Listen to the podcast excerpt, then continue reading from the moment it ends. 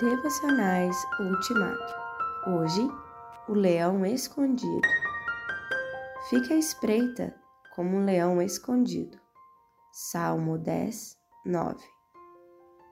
A expressão fica à espreita aparece três vezes no Salmo 10. Refere-se ao ímpio que não quer nada com Deus, nem com os justos. A descrição que dele se faz não é nada promissora ele fica à espreita perto dos povoados. Fica à espreita para apanhar o necessitado. E agachado, para não ser visto e para poder atacar de surpresa, fica de tocaia. É um inimigo oculto, astuto e perigoso.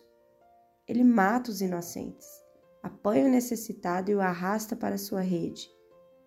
Por sua força e selvageria, o salmista compara-o ao leão escondido. A mesma figura do leão surge outras vezes nos Salmos. Ele é realmente feroz. Daí as orações do salmista: Salva-me da boca dos leões e livra a minha vida preciosa desses leões. No salmo escrito, quando fugia de Saul, Davi pinta o quadro com cores fortes.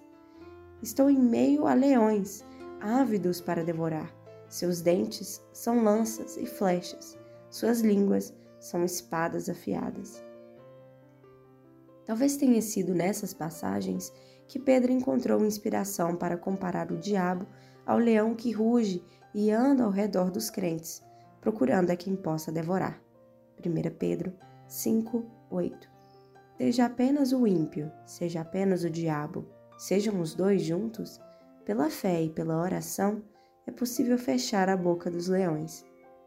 O Deus que libertou Davi das garras de um leão de verdade e Paulo da boca de um leão diabólico pode livrar-nos de todos os leões escondidos que costumam ficar à espreita por aí.